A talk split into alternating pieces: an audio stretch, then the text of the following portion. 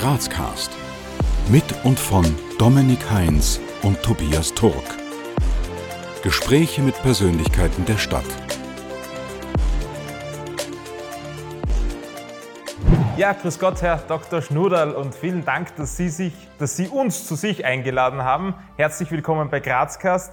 Ähm, bevor wir jetzt aber mit dem Interview wirklich starten, darf mein Kollege, der Tobias, Sie noch ganz kurz vorstellen. Der gebürtige Grazer Heinrich Schnuderl war nach seinem Studium an der Universität Graz von 1970 bis 1997 Hochschulseelsorger erst an der Montanuniversität Leoben und anschließend an der Universität Graz. In dieser Zeit war er auch geistlicher Assistent der katholischen Aktion in der Steiermark und auf Österreich-Ebene. Von 2011 bis 2015 war Dr. Schnuderl Generalvikar der Diözese Graz-Seckau von Jänner bis Juni 2015 auch Diözesanadministrator. Seit 1. September 2015 ist er Grazer Domfahrer und gleichzeitig Bischofsvikar für Gesellschaft, Kultur, Medien und Wissenschaft. Allerdings nicht mehr allzu lange. Der im 80. Lebensjahr Stehende möchte Abschied nehmen und Ende August 2023 als Domfahrer zurücktreten. Sehr geehrter Herr Schnuder, Sie haben ja wirklich eine beeindruckende Karriere in der katholischen Kirche hingelegt und waren die letzten acht Jahre vor allem als Domfahrer aktiv.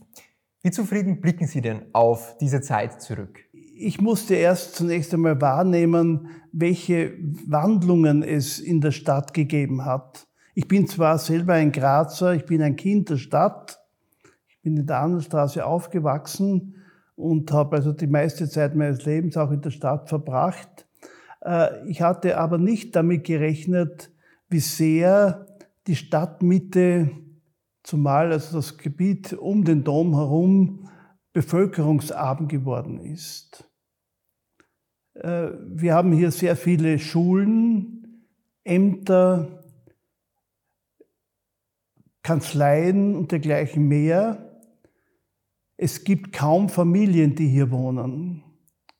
Das ist auch ein Anliegen, das ich grundsätzlich auch habe an die Stadt Graz. Man sollte sich überlegen, wie man doch auch die Stadtmitte äh, mit Menschen, die hier wohnen, besetzt und dass eben das Ganze nicht nur zu einem äh, ja, Zentrum wird von, von, von lauter Kanzleien und dergleichen mehr. Also das ist einmal das, ein erster Eindruck, den ich hatte, auf den ich mich einstellen musste. Und äh, ja, es ist einiges gelungen natürlich äh, in dieser Zeit, in diesen acht Jahren, aber äh, man soll eigentlich nie zu, zu, sehr zufrieden sein mit dem, was man also hier wahrnimmt. Äh, es ist auch relativ schwierig, eben hier eine, als Pfarrer soll man ja der Vorstand oder der Leiter einer Gemeinde sein, eine Gemeinschaft herzustellen, wenn die Leute, die zwar in den Dom kommen, äh, weil der Dom also ein sehr schönes Gebäude ist, weil hier hervorragende Kirchenmusik geboten wird, äh, weil die Leute irgendwelche Beziehungen von früher her zum Dom haben. Also am Sonntag, es könnte natürlich der Besuch auch besser sein, gebe ich ohne weiteres zu. Aber es ist schwer, äh, aus diesen Menschen, die hier am Sonntag zusammenkommen oder auch unter der Woche zusammenkommen zu Gottesdiensten, eine Gemeinde, eine Gemeinschaft zu machen. Und das gehört an sich zum Wesen doch von Kirche und von der Erfahrung von Kirche dazu, dass man nicht anonym aneinander vorbeigeht, sondern äh, eben auch untereinander sich gegenseitig stützt, sich hilft, sich besser kennenlernt. Also das ist äh, etwas, wo ich also meine, meine Bedenken habe, also auch mit dem Blick auf die vergangenen Jahre. Äh, Sie haben sich gefra mich gefragt, äh, was so die Erfolge äh, in, äh, auch in diesem Zusammenhang sind. Es ist uns gelungen, in diesen Jahren den Grazer Dom zu renovieren ich habe zunächst nicht damit gerechnet gehabt, dass an sich so viel zu richten ist, weil eigentlich der Dom immer sehr gut gepflegt worden ist von meinem Vorgänger, der ja auch eine, Dom, eine große Domrenovierung äh, vorgenommen hatte. Und ich muss auch sagen, ich äh, äh habe, hervorragende Mitarbeiter vorgefunden, Mesner, die sich sehr bemüht haben, dass die Kirche immer wiederum gut gepflegt ist und gepflegt wird. Aber es zeigt sich eben im Laufe äh, von Jahrzehnten, dass sich manches technisch äh, überholt hat. Zum Beispiel sind wir draufgekommen, dass wir keinen gemeinsamen, keinen einheitlichen äh, Plan für die Elektrik im Dom hatten. Das ist immer wieder was dazugestückelt worden, beziehungsweise ergänzt worden, repariert worden von dieser oder jener Firma, so dass man uns diesmal gesagt hat, das Beste wäre, wir würden doch die ganze äh, Elektrik, alle Leitungen erneuern.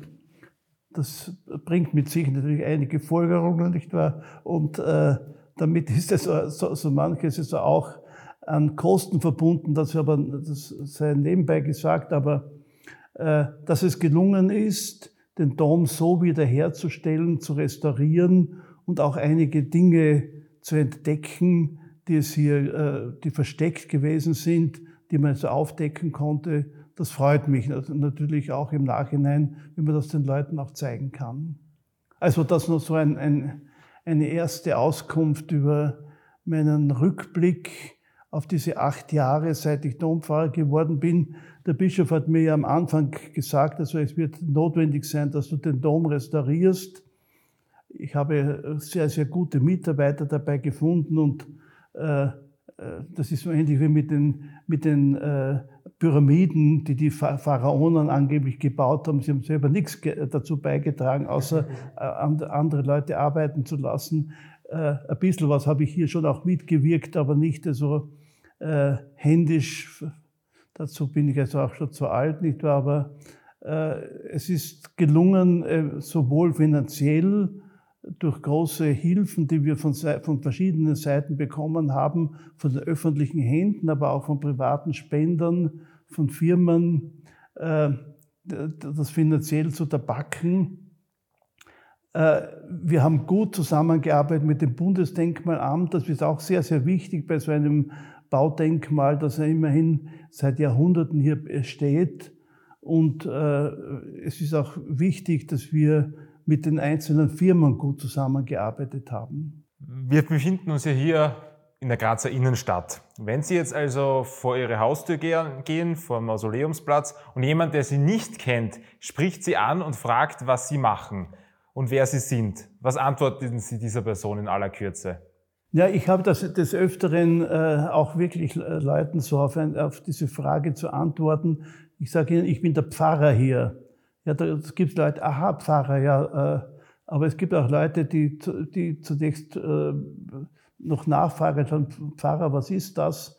Wir haben ja an sich doch Leute von, äh, aus, aus allen Nationen, die hier vorbeikommen.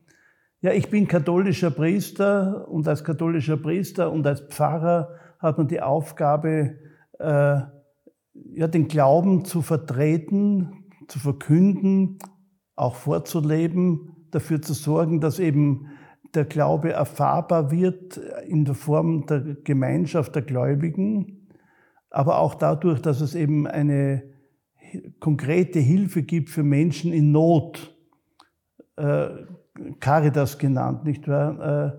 Äh, äh, da muss ich allerdings sagen, hier am Dom, wir haben zwar Leute, die sich sehr, die sich regelmäßig auch zur Verfügung stellen für Leute, die auf der Suche nach Hilfe sind, ihnen Auskunft zu geben und auch Hilfen zu geben, äh, zum Teil finanzieller Art, zum Teil eben in dem, äh, in dem äh, Vermittlung zu den und jenen Stellen also hergestellt wird.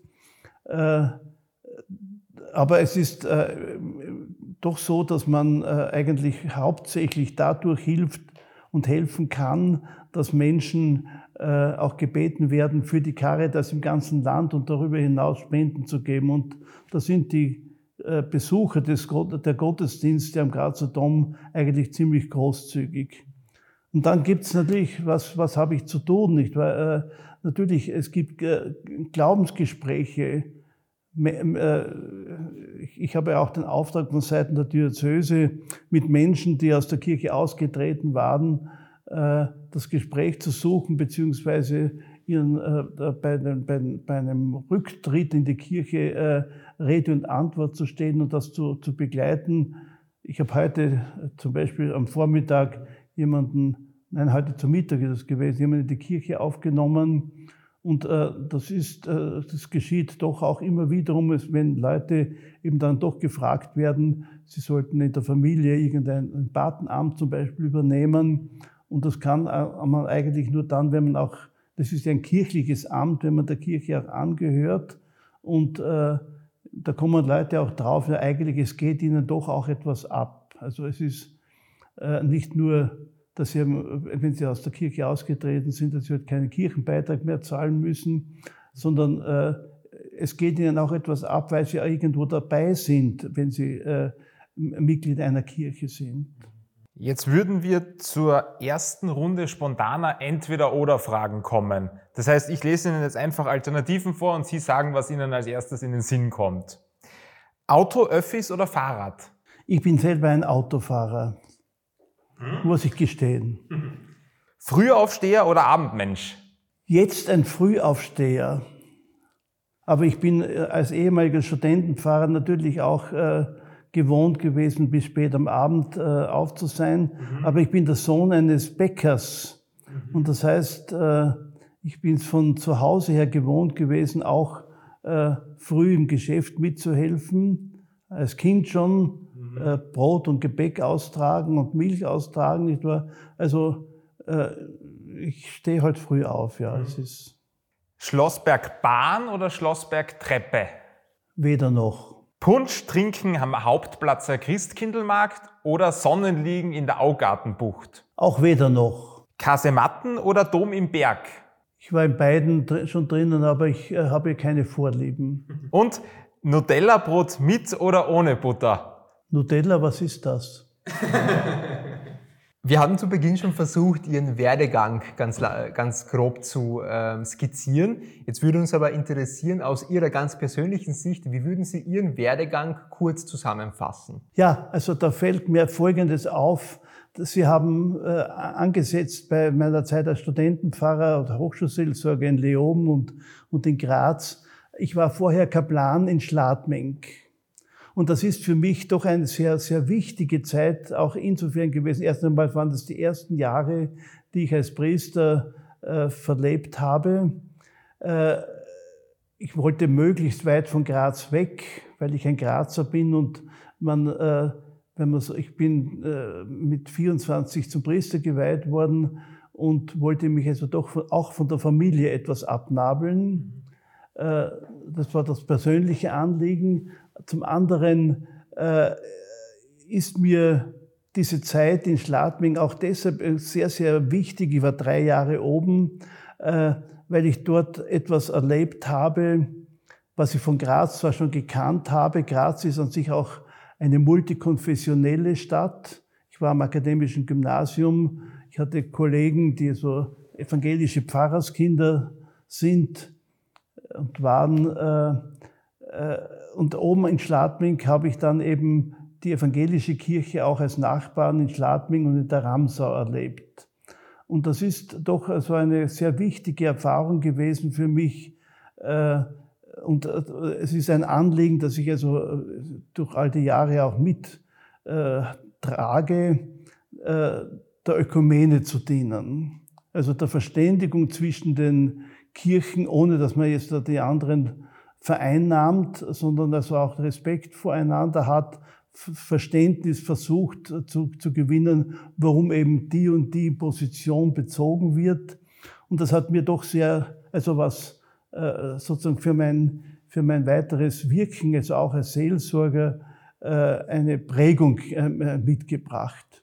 Und ein zweites, Schladming, Ramsau, Haus im Enstal, Oberes Enstal ist halt eine Tourismusregion.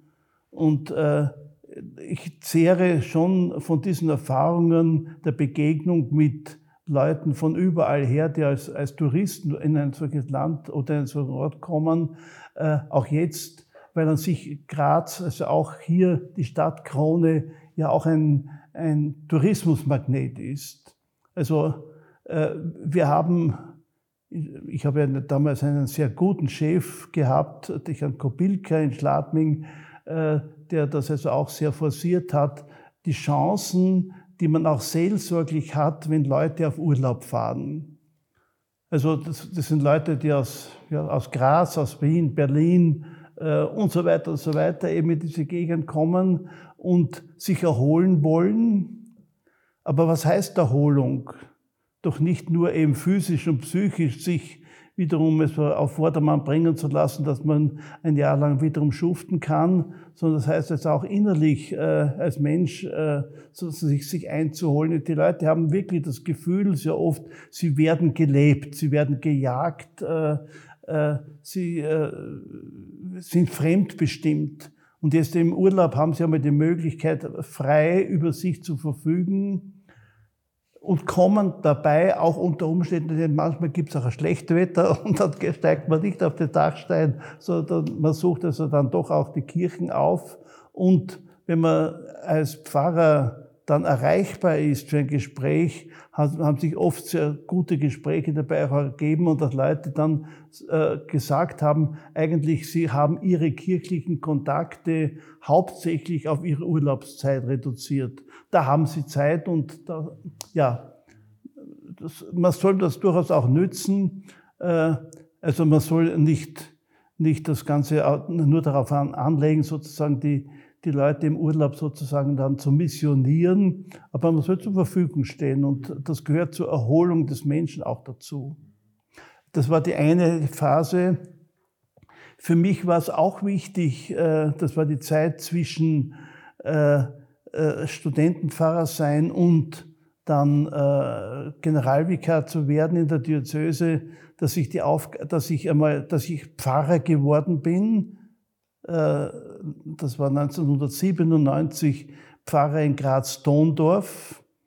Der damalige Bischof Weber hat mir, ich, ich war nach, ja, doch 27 Jahre äh, Hochschulseelsorger, also doch in einer äh, Personengruppe, die von, vom, Alters, äh, vom Alter her und vom Bildungsgrad her, äh, auch vom sozialen äh, Standard her, äh, etwas eingeengt ist und die Vielfalt einer Pfarre ist etwas ganz was anderes. Und Bischof Weber gesagt, wenn du äh, äh, Pfarrer wirst, dann, dann, dann kannst du auch eine andere Aufgabe mit übernehmen. Das heißt, es war eigentlich umgekehrt. Ich sollte Pastoralamtsleiter werden, also der Beauftragte des Bischofs für die Sorge in der Seelsorge in, in der ganzen Diözese.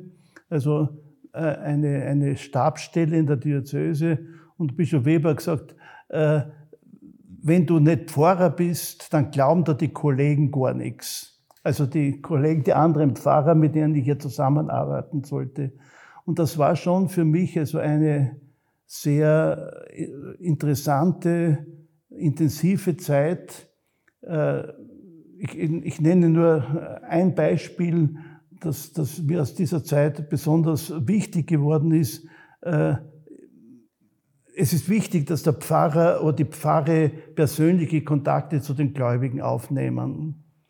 Und wir haben hier mehrere Hausbesuchsaktionen gestartet.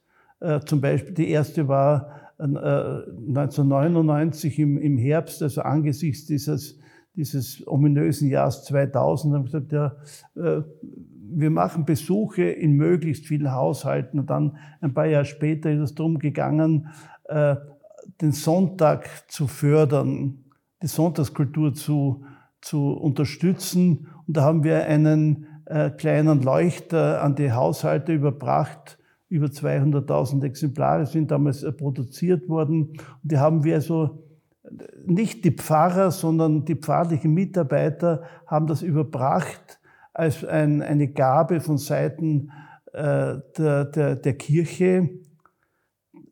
Was ist der Hintergrund? Es ist natürlich sehr schwer, einen Hausbesuch zu machen. Also wenn jemand anleitet und, und dann, äh, ich, ich, schaue hinaus, wer ist das? Ja, ja, ja sind das Sektierer oder was nicht wahr? Das ist auch der, der Vorwurf gewesen, äh, der, oder der Verdacht gewesen, ja ist die Kirche jetzt schon, schon auf diese, diese Ebene herabgesunken sozusagen. Sagt, nein, es ist wichtig, äh, einen persönlichen Kontakt aufzunehmen das kann man, wenn man zum Beispiel Religionsunterricht gibt in der Schule. Ich, ich habe 21 Wochenstunden Schule gehabt in, in Schladming und Ramsau und im Untertal. Äh, da hat man viele äh, Kinder äh, und deren Familien im Blick. Da, da kann man jederzeit auch einen Besuch machen, zumal bei, vor der Erstkommunion oder, oder bei den Schulanfängern. Nicht? Und die Eltern sind froh, den, auch den, den Religionslehrer kennenzulernen. Das habe ich auch oben äh, unternommen.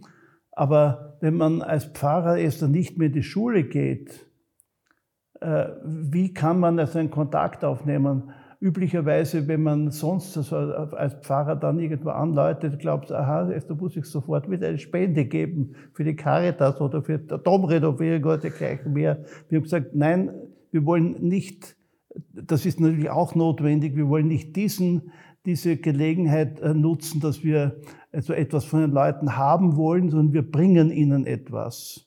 Und das, jetzt bin ich natürlich sehr dankbar gewesen, dass wir mit den Medien gut zusammenarbeiten konnten. Die Aktionen sind sehr gut begleitet gewesen, so dass die Leute eigentlich eine Erwartungshaltung gehabt haben, wann kommt er denn endlich oder wann kommt denn jemand von der Pfarre? Und das waren jetzt auch ganz wichtige Erfahrungen, die für mich, also auch fürs Verständnis, wie Kirche heute leben soll oder sich geben soll, äh, äh, ganz orientierend war. Das war also die Zeit also als Pastoralamtsleiter und ich war dann während der Zeit auch Pfarrer in der Herrengasse. Äh, da hat mir einer der Pfarrgemeinderäte gesagt, äh, das war also im Herbst 1999, wie ich ihm gesagt habe, wir haben also diese Aktion in der Diözese vor. Und ich sage, also, also Herr Probst, wenn ich Sie recht verstehe, so sollte eigentlich die Stadtpfarre da vorangehen und ein, ein, ein Modell, wie das Ganze funktionieren könnte, darstellen. Ich sage, ja, ganz, ganz richtig. Und so haben wir es auch damals gemacht. Nicht wahr? Aber das war so eine, eine für mich prägende Zeit der Einübung äh, und der Erfahrung, was Pfarre sein soll. Was würden Sie sagen? Auf welchen persönlichen Erfolg sind Sie am meisten stolz?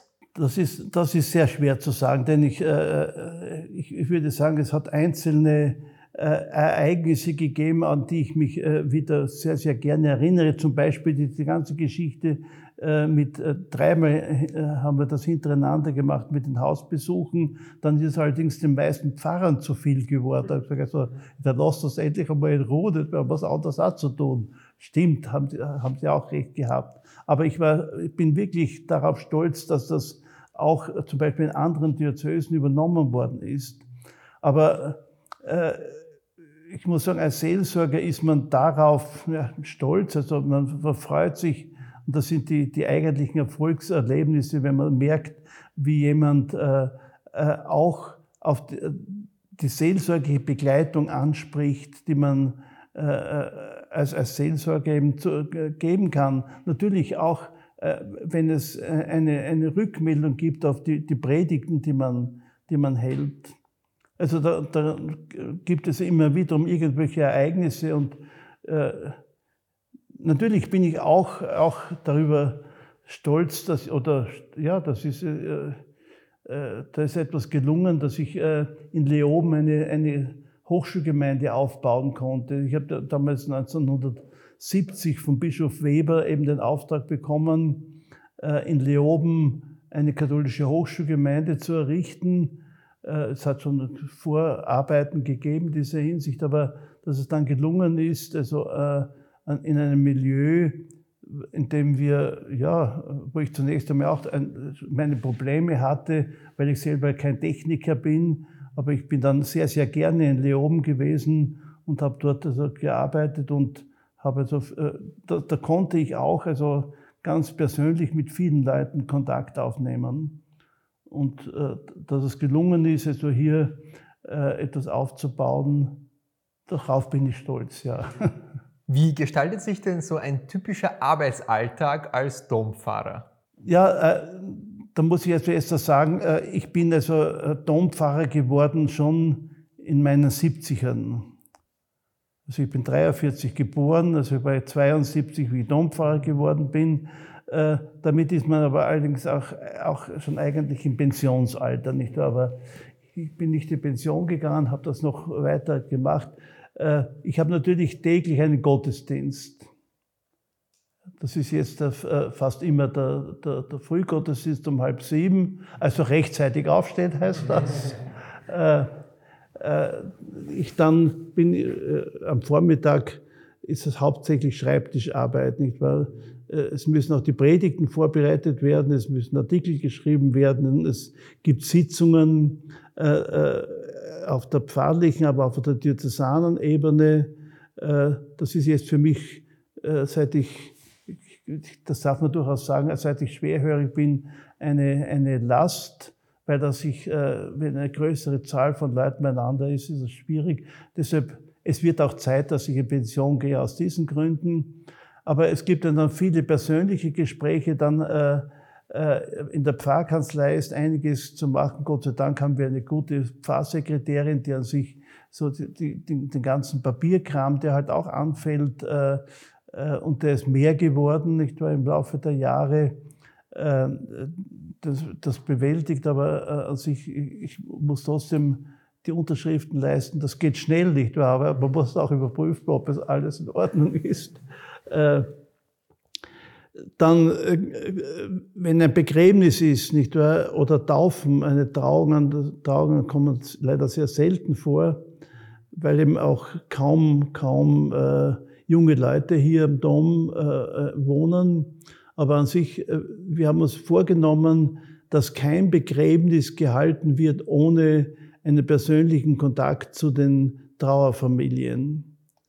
Und sie soll mir ja auch bei der, beim Begräbnis also eine Ansprache halten und äh, ja, dazu muss man aber die Leute auch, auch etwas kennenlernen, nicht wahr? Also es ist natürlich immer schwierig, äh, zumal wir zum Beispiel Begräbnisse äh, äh, für Begräbnisse gebeten werden, die Einsegnung vorzunehmen von Leuten, die nicht in der Stadt gewohnt haben zuletzt, also in irgendwelchen Pflegeheimen am Land, aber das Grab haben sie noch hier oder sie, sie wollen sich also äh, äh, wollen eine, eine Feuerbestattung haben, aber da muss man den Kontakt zu den Leuten suchen, das braucht es auch Gespräche.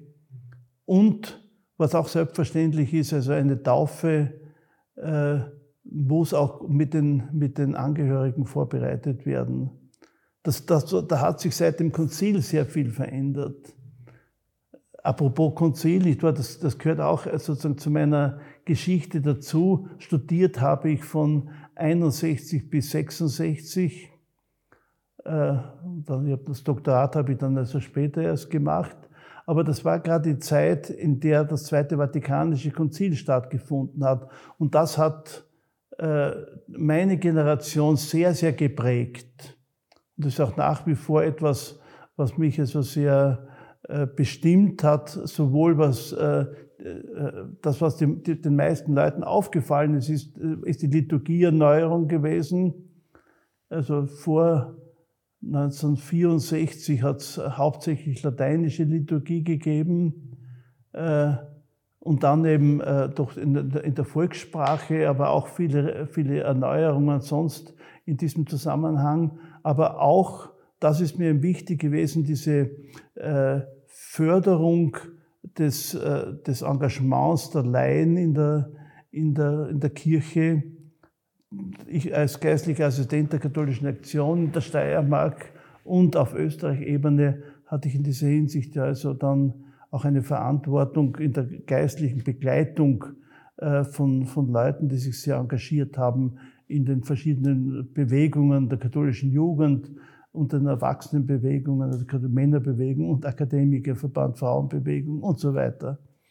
Und äh, diese Verbindung zwischen Kirche und Welt, unter Anführungszeichen, also die, die verschiedensten Bereiche, äh, in denen einfach sich das Leben der Menschen ab, äh, abspielt. Nicht wahr? Äh, da, da, da gehört natürlich auch die Politik dazu, wobei es mir sehr, sehr wichtig ist, dass man als, als, als die, dass die Kirche wahrnimmt, was an sich an, in, in, in der Welt vorkommt, aber nicht zu, zu einer Partei wird.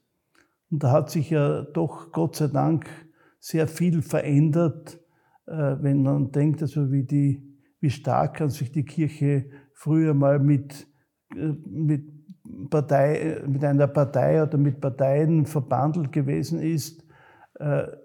Äh, die Bereitschaft, Kirche muss auf alle Menschen zugehen und muss bereit sein, also auch, auch eine Sprache zu sprechen, die nicht ghettohaft abgezirkelt ist. Das ist etwas, was, was an sich als Auftrag von Seiten des Zweiten Vatikanums uns doch auferlegt worden ist und dem ich also sehr, sehr gerne gefolgt bin. Ganz kurz zusammengefasst, was würden Sie sagen, was ist Ihre Vision für Graz und vielleicht auch darüber hinaus? Das ist ein, schwierig, weil man das, äh, solche Visionen sind eigentlich politischer Art meistens. Äh, mein Anliegen ist es als Grazer, als Steirer, dass man doch zur Kenntnis nimmt, was an sich der äh, geopolitische Auftrag ist, in dem, wir, in dem Land, in dem wir leben. Die Steiermark war immer Grenzland. Wir haben äh, äh, eine, eine, Grenze zu einem Land, das lange Zeit also zur, zur Steiermark dazugehört hat, also Slowenien, Steierska. Äh, äh, wenn ich äh, auf die Universität in Graz schaue, äh, die an sich ja seit, seit über 400 Jahren existiert, die Universität war an sich die wichtigste Universität für die Kroaten. Kardinal Kuaric hat das äh, unserem ehemaligen Generalvikar gesagt, also für, für uns aus Zagreb, Agram, war äh, Graz viel wichtiger als Wien, weil unsere jungen Leute sind nach Graz an die Universität gegangen. Äh, ich, als, als Hochschulseelsorger war ich auch äh, verantwortlicher Kurator des Afroasiatischen Institutes. Äh, wir haben also Studierende aus aller Welt äh, hier gehabt und äh, das hat auch mit sich gebracht, dass wir natürlich auch die Aufgabe haben, äh, also eine Aufgabe, die, die der Kirche auferlegt ist, einen neuen Zugang auch zu den anderen Religionen zu finden. Das ist eine, etwas von Seiten des Zweiten Vatikanums gefördert worden ist. Nostra Aetate heißt das die entsprechende Erklärung dass man also nicht nur äh, seine eigene Religion sieht und abgrenzt gegen all, alles andere ist schlecht, sondern also auch entdeckt, was es auch in anderen Religionen an Wahrheit, an Weisheit, an Überzeugungen ist, die man zu respektieren hat, auch wenn man nicht der gleichen Meinung ist. Also da hat sich seit dem Konzil sehr viel getan. Und das ist eine Aufgabe, die wir auch jetzt haben. Wir sind in Graz eine multireligiöse Stadt geworden. Und äh, dazu beizutragen, dass, die, äh, äh dass der Dialog, nämlich des Alltags, also man, man kann nicht erwarten, dass, dass jemand, der, der, der äh, nicht Theologie studiert hat und, die, und nicht, nicht die, die, die heiligen Schriften anderer Religionen kennt, jetzt einen Dialog anfangen kann. Dialog verlangt, dass man eine eigene Position hat und auch den anderen versucht zu verstehen, zu kennen, zu lernen. Aber es gibt den, den Dialog des alltäglichen Lebens mit unseren Nachbarn, die, mit denen wir zusammenleben. Und äh, im Grunde genommen äh, ist, ist jetzt bald schon jeder äh, irgendwo Nachbar auch von Muslimen äh, oder äh, ja, auch die Ökumene hat sich also verändert, also geweitet. Früher hat man gesagt, in Österreich, gibt es Katholiken, Protestanten und dann halt Leute, die aus der Kirche austreten sind. Also gibt es aber auch unter den Christen, was ist die, die größte äh, orthodoxe Gemeinde in Österreich? Das sind die Serben und die Rumänen, serbisch-orthodox, rumänisch-orthodox. Und wir haben jetzt hier auch äh, solche Gemeinden, denen wir ja auch zum Teil äh, Kirchen zur Verfügung gestellt haben. Das ist nicht immer einfach, wie, wie wir natürlich auch wissen, aber äh, das ist eine Aufgabe, die wir durchaus auch haben, sozusagen in guter Nachbarschaft äh, zu anderen christlichen Kirchen, ihnen Herberge zu geben. Aber äh, es geht auch darum, dass wir versuchen, gut zusammenzuleben mit Angehörigen anderer Religionen. Da gibt es ja den interreligiösen Arbeitskreis, ich weiß nicht, wie es ganz genau heißt, aber ich war einige Zeit ja auch dabei als Stadtverprobst von Graz also bis 2011. Und äh, das, das ist schon eine, das gehört zur Vision, die ich von Graz auch habe dazu. Ich habe äh, bei meiner Amtseinführung als Stadtverprobst äh, äh, in meiner Predigt äh, davon erzählt, dass ich, vor, dass ich vor einigen Jahren, das war äh, ein Jahr vor der, vor der Europäischen Ökumenischen Versammlung, die in Graz stattgefunden hat, 20, 19, 19, wann war denn das? 97, glaube ich. Äh, da war ich äh, äh, ein Jahr davor in Erfurt und bin gefragt worden von, also von wir haben dort die Einladung ausgesprochen, man möge doch nach Graz kommen und ich habe gesagt, ja, selbstverständlich kommen wir nach Graz, aber wo liegt eigentlich dieses Graz?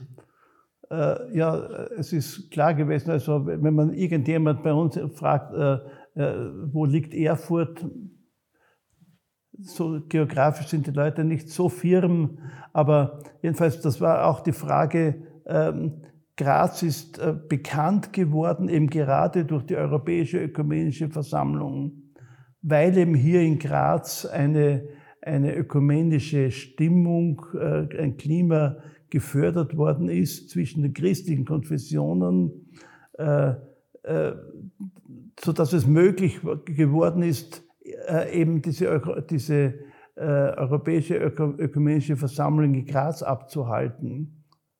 Und äh, das gehört zur Vision von Graz dazu, dass Graz diese, diesen Auftrag äh, auch in Zukunft aufrechterhält Wobei ich ja auch sagen muss, es war äh, sehr, sehr stark der äh, Bürgermeister Stingl und, und sein Nachfolger Bürgermeister Nagel, die an sich das sehr, sehr gefördert haben, äh, die Ökumene und auch den, den interreligiösen Dialog. Und ich glaube, wir müssen es in dieser Hinsicht auch uns bemühen, dass wir ein solches Erbe auch in Zukunft durchhalten das ist auch im Zusammenhang damals mit der Wiedererrichtung der Synagoge als ein Auftrag für Graz formuliert worden. Die Kirche, die hat ja bekanntermaßen mit einer zunehmenden Anzahl an Kirchenaustritten zu kämpfen. Was würden Sie denn jetzt Kritikern entgegnen, die behaupten, die Kirche hat sich diesen äh, Missstand selbst zuzuschreiben und unternimmt nach wie vor viel zu wenig, ähm, um dieser Entwicklung irgendwie nachhaltig entgegenzuwirken? Ich muss zunächst einmal sagen, natürlich ist die Kirche auch an der derzeitigen Situation mitschuld. Also der, der Vertrauensverlust, der entstanden ist durch äh, die, die, die, die Missbrauchsfälle, äh, ist furchtbar.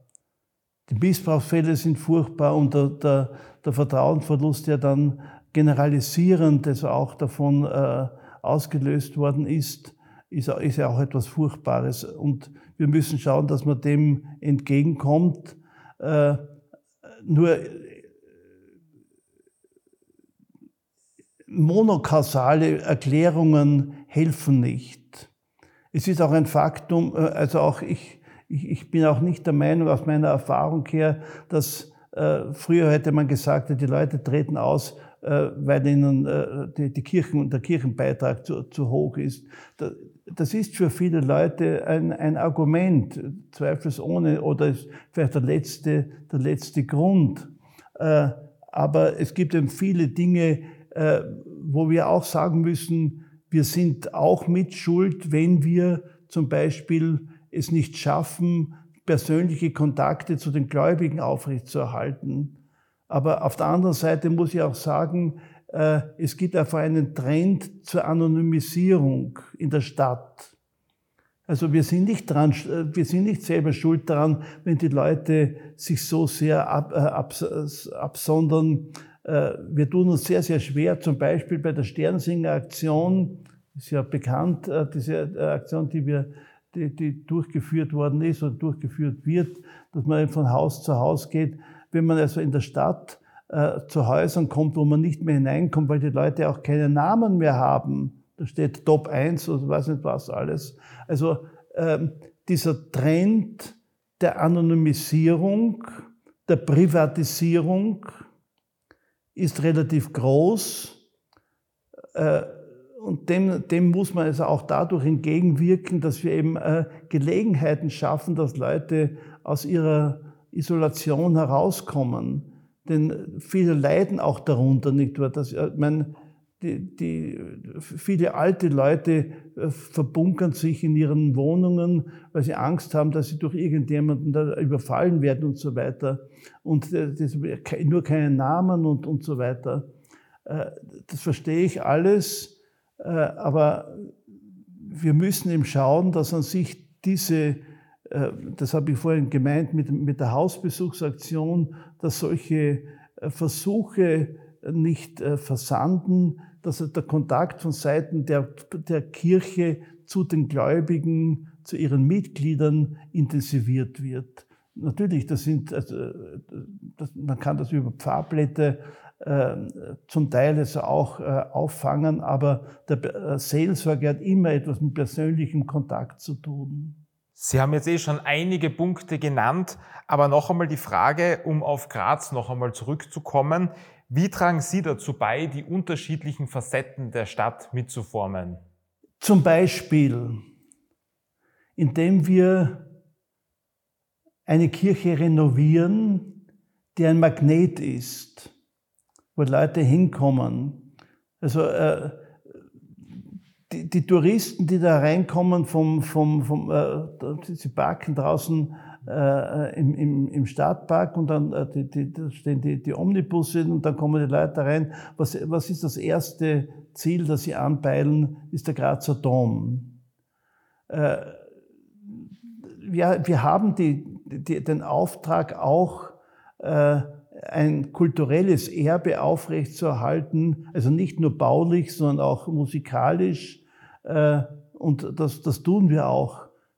Zum Beispiel äh, das ist eine Aufgabe, die dem jeweiligen Dompfarrer obliegt, das Mausoleum zu erhalten, das nicht der Kirche gehört, das gehört sich selber. Aber irgendjemand muss, muss sich halt darum kümmern, nicht wahr? Und das ist halt die Aufgabe, die, die man als, als Dompfarrer auch äh, mit übernimmt, äh, damit eben dass die Leute auch dort hineinkommen können. Zum Beispiel. Aber das ist ja, äh, die, die Kirche äh, bietet ja äh, äh, alle möglichen Kirchen in der, in, in der ganzen Stadt an.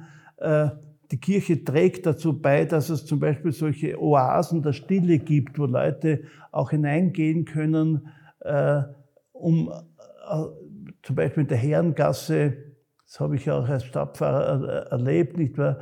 Draußen geht's geht's rund und wenn man hineingeht äh, in den Brunnenhof oder auch in die Kirche, so ist das einmal ein, ein, ein Ort der Ruhe oder bei den Franziskanern ein Ort der Stille. Auch das ist ein Angebot, dass wir dazu beitragen, dass Leute eben äh, ja auch äh, zur Besinnung kommen können.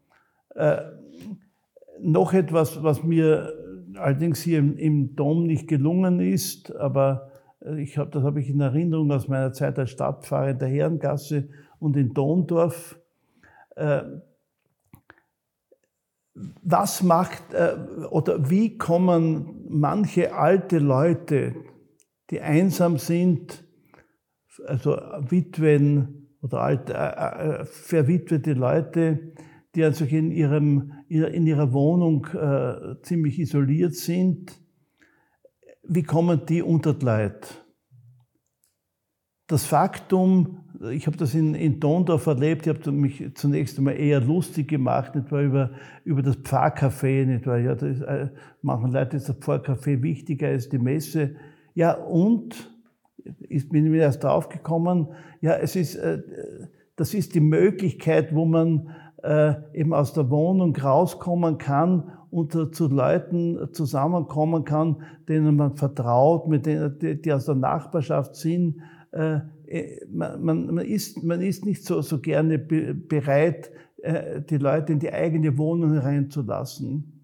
Aber es gibt eben in den Pfarrhöfen, dort wo es ein Pfarrcafé gibt, die Möglichkeit, also auch auf, auf eine Stunde nach dem Gottesdienst zum Beispiel mit Leuten zusammenzukommen. Also Kirche soll schon ein Ort sein, wo Leute auch sehr unterschiedlicher sozialer Herkunft äh, zueinander finden. Und das macht eigentlich die Pfarre aus, dass sie nicht nur von lauter äh, äh Intellektuellen oder von lauter äh, Jugendlichen äh, äh, gebildet wird, sondern also auch die Generationen durcheinander ge gewürfelt werden und man sich gegenseitig wahrnimmt. Wir kommen jetzt zur zweiten Runde der spontanen Entweder-Oder-Fragen. GAK oder Sturm? Äh, ich halte mich da heraus. Ich habe Freunde, die, die, die große GAK-Anhänger sind und solche, die große Sturmanhänger sind. Ich freue mich, wenn die steirischen äh, Mannschaften irgendwo gewinnen, aber ich gehöre keiner, keinem Fanclub an. 80-10 oder 80-20? Ich wohne 80-10 und bin 80-20 aufgewachsen. Allerdings hat es damals, wie ich da drüben gewohnt habe, diese Postleitzahl noch nicht gegeben. Bier oder Wein? Beides, aber eher Wein. Aufsteirern oder Grazathlon? Äh, weder noch. Plabutsch oder Schöckel? Auch weder noch. Ich bin leider äh, leider kein Wanderer, ich äh, bin, bin fußmarot. Sagt man der oder das Teller? Das Teller. Der Teller, beides kann man sagen. Was würden Sie aus heutiger Perspektive Ihrem 18-jährigen Ich raten? Wenn ich jetzt 18 Jahre wäre, würde ich sagen, studiere Theologie, so wie ich es damals gemacht habe. Ich habe das also wirklich als mit großem Interesse getan. Das war eigentlich, ich war, ich war kein guter Schüler am Gymnasium, aber ich war dann, glaube ich, ganz gut auf der Universität. Und das Studium, das war ganz genau das, was ich wollte. In den kommenden Jahren wird es für die Stadt Graz wichtig sein, dass? Hm, das ist eine sehr schwere Angelegenheit, schwere Frage, dass es genügend Wohnungen gibt natürlich, dass die Infrastruktur, also der Verkehr auch äh, äh, gut neu gestaltet wird. Es sollte etwas nicht verloren gehen, was Präsident Koren, der ehemalige Landtagspräsident, gesagt hat. Graz hat die richtige Größe. Ich weiß nicht, ob Sie diesen Spruch kennen. Er hat gesagt, Graz ist so klein, dass man sich noch kennt und so groß, dass man sich nicht täglich trifft. Also nur das ist, äh, äh, man muss auch schauen, dass die Stadt nicht also, äh, äh völlig ausufert. Äh, äh, aber ein Anliegen wäre es, wie ich ja ganz zu Beginn gesagt habe, dass die Stadtmitte bevölkert bleibt. Das Ziel von dem, was wir hier tun, ist einerseits so spannende Persönlichkeiten wie Sie vorzustellen, Andererseits aber auch unseren Zuseherinnen und Zuhörern die Möglichkeit zu geben, mit äh, den spannenden Persönlichkeiten auch leichter in den Austausch zu kommen. Und daher die Frage an Sie, wie kommt man denn mit Ihnen in Kontakt? Meine Telefonnummer ist im, im Telefonbuch zu finden. Ich habe mich also nicht anonymisiert. Man kann mich ansprechen direkt, äh, auch äh, nach den Gottesdiensten möglich, also wenn das Wetter wieder besser ist, also auch, auch an der Kirchportalen da zu sein. Man kann mich also auch im Pfarr, in der Pfarrkanzlei aufsuchen. Man kann mich via Mail erreichen und ich werde antworten, auch telefonisch. Äh, äh, ich habe nur jetzt für dieses Interview mein Telefon abgeschalten, damit wir nicht gestört werden oder ich nicht also plötzlich das Signal im Ohr habe. Und jetzt gegen Ende hin schon, welche Botschaft würden Sie gerne unseren Zuhörern oder Zuseherinnen mit auf den Weg geben? Ich glaube, dass ich jetzt äh, in diesem Interview viele Botschaften also auch äh, schon genannt habe. Äh, meine Aufgabe ist es nicht, politische Botschaften kundzugeben. Das, da müssen die Politiker sich, sich Gedanken machen. Ich predige jeden Sonntag. Und das ist die Botschaft, die ich zu verkünden habe. Das ist in erster Linie die Botschaft, die ich als, als Christ äh, ausrichte. Äh, mit, gut, mit allem Respekt vor, vor, vor Angehörigen anderer Religionen, aber ich verkündige äh, den Glauben an Jesus Christus und das Evangelium. Und das ist eben eine, eine Botschaft, die, mit der man nicht ans Ende kommt. Ja, und zum wirklichen Abschluss noch ein paar ganz kurze Sätze, die Sie uns bitte vervollständigen. Ihr Lieblingsort in Graz ist? Derzeit hier das Domherrenhaus. und der Dom natürlich, ja. Als echter Grazer, als echte Grazerin muss man zumindest einmal auf dem Schlossberg gewesen sein. Ich war öfter oben. War, ja. Und was die meisten Grazer oder die meisten Grazerinnen nicht wissen, ist das? Ja, die meisten Grazerinnen und Grazer haben nicht gesehen den Konrad Leib, das große, äh, äh das, das große, das größte österreichische gotische, gotische Tafelgemälde, das im Friedrichschor äh, zu sehen ist.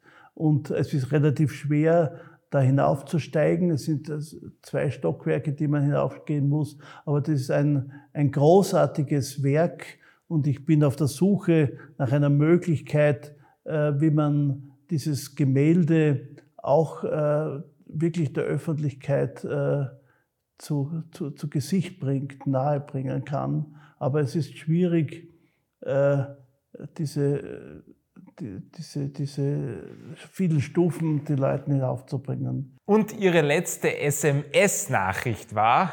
Ich habe einen, eine Anfrage äh, oder eine Meldung bekommen vom Stadthauptpfarrer von Villach, dass er am vergangenen Sonntag mit seinem Chor in den Grazer Dom kommt und mit mir den Gottesdienst feiern will. Und ich habe ihm geantwortet, herzlich willkommen Heinz. In diesem Sinne, Herr Domfahrer, wir sind am Ende. Vielen Dank für Ihre Zeit, vielen Dank für Ihre Einladung. Es war sehr spannend und wir freuen uns auf ein Wiedersehen. Bitte schön, gut. Wir danken euch fürs Abonnieren, Kommentieren und Teilen. Bis zum nächsten Mal bei Grazcast.